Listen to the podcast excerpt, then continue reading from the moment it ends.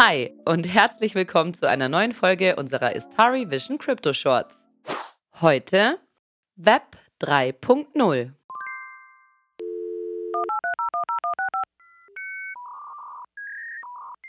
Vielleicht kommt dir der Sound noch bekannt vor, die Geräusche aus den Anfängen des Internets.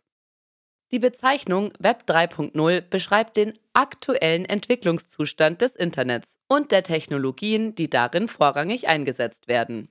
Um aber wirklich zu verstehen, was es speziell mit dem Web 3.0 auf sich hat, macht es Sinn, sich kurz mit den Vorgängern zu beschäftigen, dem Web 1.0 und dem Web 2.0.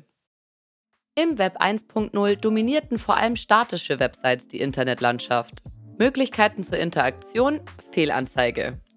Das Web, also das Netz, wenn man so will, bestand in diesem Stadium vor allem aus Webseiten, die zwar untereinander bzw. aufeinander verlinken konnten, allerdings war das doch ein ganzes Stück weit weg von den Interaktionsmöglichkeiten, die wir heute für selbstverständlich halten.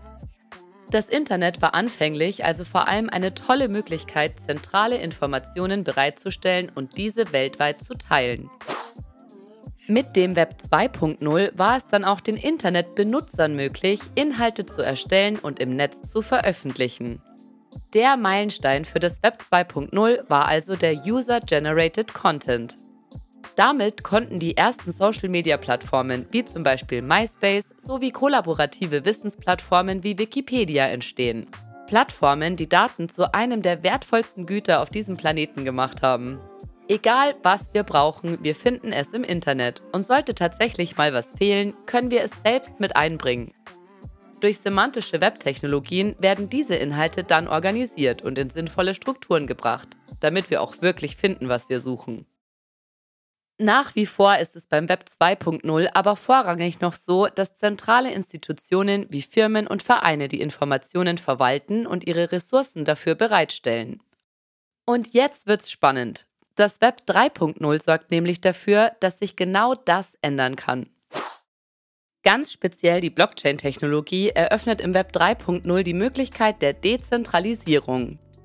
Durch öffentliche Blockchains und ein Netzwerk, in dem alle Rechner gleichrangig behandelt werden, können zentrale Plattformen quasi komplett ersetzt werden.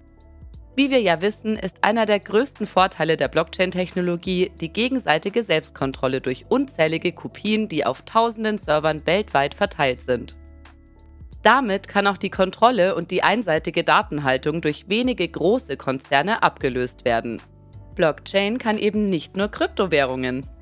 Um es mal ganz konkret aufzuzählen, sind die Vorteile der Möglichkeiten im Web 3 die Stärkung der Sicherheit, der Skalierbarkeit und des Datenschutzes, die Beschränkung der Macht großer Internetkonzerne, Plattformen und sozialer Netzwerke, also Demokratie auch im Internet, was man durch den staatlichen Kontrollverlust natürlich auch nachteilig auslegen könnte.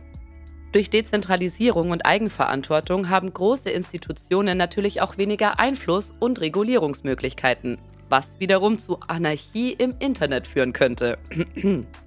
Aber machen wir weiter mit den offensichtlichen Vorteilen die Realisierung von community-finanzierten, verwalteten und kontrollierten Diensten und Anwendungen. Ein fairer Zugang zu Informationen und die volle Datenkontrolle bei den Nutzern, die Einsatzmöglichkeit offener Technologien und weniger Zensurrisiko.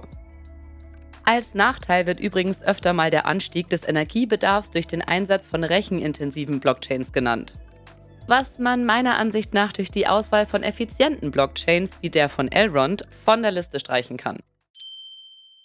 Nun können wir nur hoffen, dass die künftigen Web3-Vorreiter nicht allzu sehr von den Web 2.0-Riesen beeinflusst werden und der Übergang nach und nach auch wirklich stattfindet.